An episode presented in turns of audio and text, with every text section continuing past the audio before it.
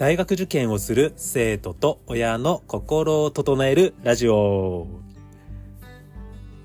本音の志望校合格を目指す高校生そしてその保護者様にとって大切な問題を解く技術と心の扱い方についてお伝えする番組です。はいどうもこんにちは。心と技術で志望校合格大学受験コーチの淵陽です。今日のテーマなんですけど親御さんの心構え。についてちょっと話してみたいなと思います。あの、今日なんですけど、えー、2024年の、えー、1月11日木曜日になりますので、えー、2024年の共通テストまであと2日という状況です。えっ、と、今日明日が終われば、はい。明後日土曜日はもう共通テストです。そのタイミングで、えっ、ー、と、僕が話すべき話って、こう、受験生に向けて、まだまだ大丈夫、頑張れっていう、まあ、受験生向けの話をね、えっ、ー、と、するのが、まあ、普通なんじゃないかという声が聞こえてきそうです。あの、ここで親の話会と。まあ、僕自身もなんでこのタイミングで親の話するんだろうみたいな。はい。感じもあるんですが、えっと、もしこれ聞いていただいている方が受験生であれば、今ちょっとラジオ聞いてるより勉強しましょう。なので、こう、受験生の皆様をもちろん応援したいという気持ちは十分あるんですが、あの、ちょっとね、この直前期、今このラジオを聴いてる時間すらもったいないと思いますので、あの、ここは一つ、あの、今すぐラジオを止めるのをやめて、あの、受験勉強していただきたいなと思っております。で、あの、親御様の話をする理由は何かっていうと、残り2日、あの、共通テスト当日までに、まだまだこう、受験生の点数は上げられるなと思ってまして、でこの残ったわずかな時間の中で受験生の点数を上げ、まあ、夢を叶える、まあ、志望校合格に近づくためにはちょっと親御様のご協力もいただきたいなという気持ちもありましてちょっとこうちょっと親寄りの話をしたいなと今日は思っております。あのお付き合いいただけると嬉しいなと思います。ただあのこれあの僕このラジオのタイトル、まあ、大学受験をする生徒と親の心を整えるラジオという名前にしてますのでもちろんこう生徒側の話と親御様側の話を両方していきたいとは思っているんですが、まあ、当然のようにやはり発信内容が生徒側に寄っていくんですね。まあ、これ理由はシンプルで、あの、私塾の、えー、塾長をしてますので、やはり親御様よりえ生徒と接する機会が多いので、まあ、どうしてもねこう生徒側の視点というかあの生徒に関わる話がまあ多くなる。というのが理由の一つなんですけど、えっと、もう一個ちょっとその親御様視点での話をあまりしていない理由が一個あって、まあ、それは何かというと、まあ、自分自身が親として、まあ、受験生を親としてね送り出した経験がないから、うん、それなのに僕がこう親御様の視点に立った話をしていいのだろうか。という気持ちが、まあ、あるというのも事実としてあります。えっと、私自身は公立中学、公立高校、まあ、塾なしで、まあ、一応国公立大学、えー、現役合格、まあ、という流れをとってまして、で、僕の親は中卒、高卒、うん、で自分の周囲親戚を見渡しても大学まで進学している人がほとんどいないっていうような環境。一人ぐらいかな。大学行ってるのが。という環境で、えっと、生まれ育ってますので、僕自身がその、で、さらにあの、高校入試、うん、中学から高校は推薦だったんですね。ここ受験してなくて、私。はい。で、高校から大学はもちろん、こう、大学一般入試、あの、当時のセンター試験と、まあ、国公立二次受けているんですけど、自分自身の親が、まあ、中卒、高卒ということもあり、まあ、大学受験もよくわからないっていうこともあったので、こう、受験に関して、親からああだこうだ言われることって本当なかったんですよ。まあ、親もわからないから言えないっていうのもあったと思うんですけど、なので、あの、僕自身は、ある意味、こう、親の、まあ、いい意味でも悪い意味でも、こう、干渉を受けることなく、まあ、自分がやりたいように、まあ、好きなように大学受験勉強できた。うんまあ、それが僕自身にはすごく合ってたのかなっていうふうには思ってます。なのでこう僕自身が子供として大学受験をした経験の中で親にこういうふうに関わってもらったから良かったっていう話もちょっとしづらいんですよ。あの完全放置だったんで 僕の場合はそれが良かったんですけどじゃあ今度僕が親として、えーと、子供に向けての視点っていう方になるんですけどこれあの私子供3人いるんですが長男が今中学3年生なんですよ。あ中3だ で実は、まあ、中3なんであのー、本当に今月私も親として初めて子供の受験に関わるというか、親として、えー、子供が初めて受験をするという状況なんですね。で実際あのうちの長男、えー、中3の長男はあの中学受験はしてませんので、まあ、普通に公立中学行ってますので本当に親として初めてこう受験に臨むという状況です。はい。なのでまだこう受験を乗り越えた親には慣れてないんですよね。その辺もあってちょっとその親御様視点での話をあまりしてなかったという理由があります。でですね、えっと、うちの長男の高校受験の入試初日なんですけど、あさってなんですよ。1月13日土曜日っていう、あれ共通テストと一緒じゃんってちょっと気づきまして。あの、うちの長男なんですけど、こう、なんていうかな、すごくこう、突き詰める、やり抜く力が強い子でして、あの、折り紙好きなんですよ。でその折り紙も何て言うかなあの本屋さんとか行くと何百手も折ってなんか死神作りますとかドラゴン作りますとかこんなん紙で折れるんかいみたいな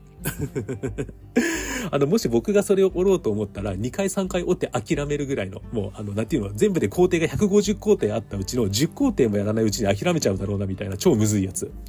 ああいうのを本当に5時間6時間下手したら10時間かけて、まあ、完成まで持っていける子なんですね。であの何かこういろんなものに興味持てるあの男の子なんですけどあの一回興味持つとなんでそこまでやるの？なんでそこまで時間忘れてできるの？っていうぐらい、まあのめり込んでである程度何かしら結果を出すまでそれをややり続けることができるタイプの子供なのかなと思ってます。あのちょっと親なんで親のひいき目入ってるとは思うんですけどまあ、そういうこともあって、まあ、音楽もやってるんです。吹奏楽やってて、うん、トロンボーンもこの中学3年間でものすごいハマってこう毎日こうなんかね休み時間は音楽室行って練習してるみたいなこうのめり込みタイプなんですけどその音楽が好きな中で、まあ、音響機器に興味を持っていて、うん、だから今よりもっといい音を出せる音響機器を作りたいみたいな気持ちを持ってきたこともあって実は今高専ですね。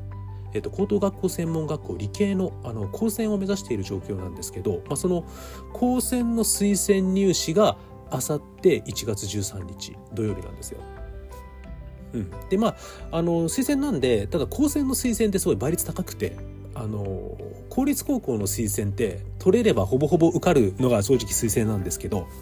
あの高専の推薦ってその倍率4倍とか5倍とか言われてますので、まあ、どちらかというと落ちる側の推薦入試なんですね。で僕全然気にしてなかったんですけど あのやっぱりこの1週間ぐらいになると志望理由書どうしたらいいとか面接どうしたらいいっていうこういう仕事してるのもあるんでやっぱり息子から相談されるのもありでなおかつ学校側でもその推薦入試の練習とかがガンガン入っているのでこう毎日すごいへこんで帰ってくるわけですよね。まあ、先生にこんなこと言われたとかね軸がないって言われたとかね、うん、もっと高校側に対して自分をアピールせなあかんよって言われたとかね、うん、そのリーダーシップを発揮した経験を言ってくださいって言ったら何も言えなかった。どうしたらいいんだろうみたいなね、うん、いろんな相談を受けるんですけどやっぱりねこう親としてねここ1週間ぐらいねやっぱりそわそわしだしてるんですよね。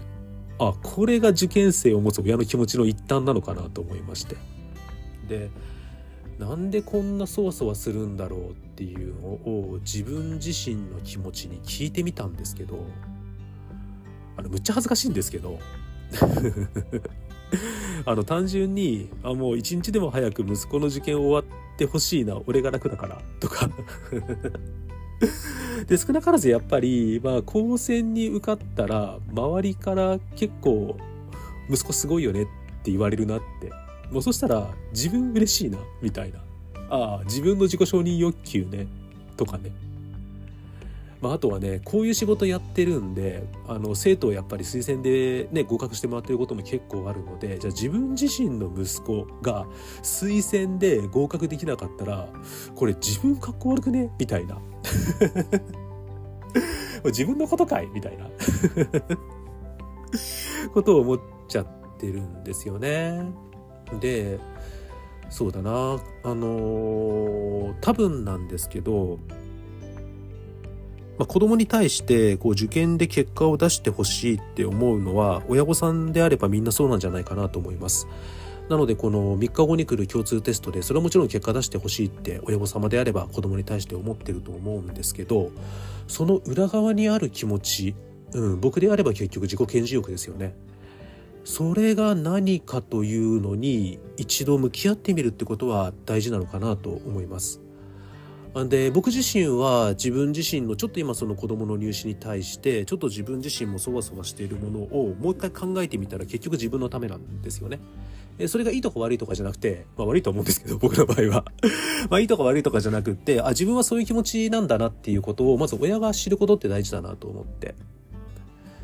で、その自己顕示欲だなっていうことに気づいた後、改めて自分が子供の入試に対してどう考えるかっていうと、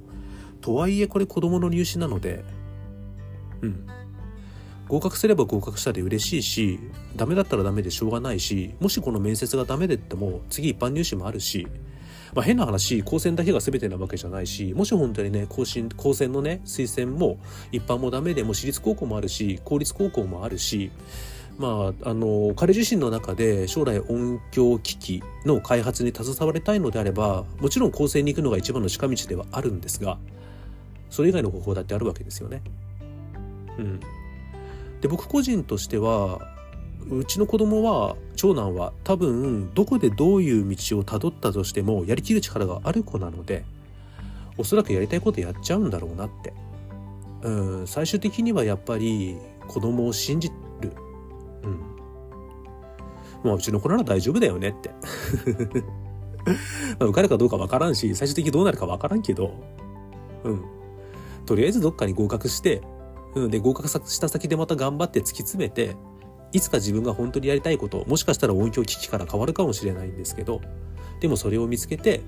それをやりきって、彼なりの、彼にとってのいい人生を送ってくれるんだろうなってことを、むちゃくちゃ信じてます。で、そうやって信じることがもしかしたら、自然と子供に伝わって、うん、子供にとって一番受験本番でパフォーマンスを出すっていうとこにつながるのかなって思ってまずこの今日明日受験本番本当に長男を信じて、うん、接してみたいなと改めて思いました。はい。じゃあ、えっ、ー、と、エンディングに入りたいと思います。えー、このエピソードを聞いたあなたの感想をぜひ Spotify のレビューでお待ちしております。あの、もちろんコメント欄すべて読んでおりますので、今後の番組をより良いものにするためにもぜひ感想いただけると嬉しいです。あと、もし Apple Podcast でお聞きの方いらっしゃいましたら、フォローボタンをポチッと押していただけるとすごくやる気が出ます。あと、Audible でお聞きの方、本当にいつもありがとうございます。あの、本当に皆さんに聞いていただいているだけですごく発信するモチベーションになってます。本当にありがとうございます。あとはその、もしあの、縁を私、面白そうだな。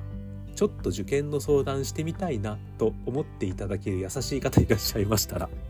あの、この記事の、あの、この記事ではない、あの、このポッドキャストのあの概要欄のところに、え公式 LINE のリンクを貼っておりますので、あの、できれば LINE ポチッとしていただければ、あの、そちらから、あの、相談流していただくこともできますので、えっと、もしよろしければね、公式 LINE 登録いただけると嬉しいです。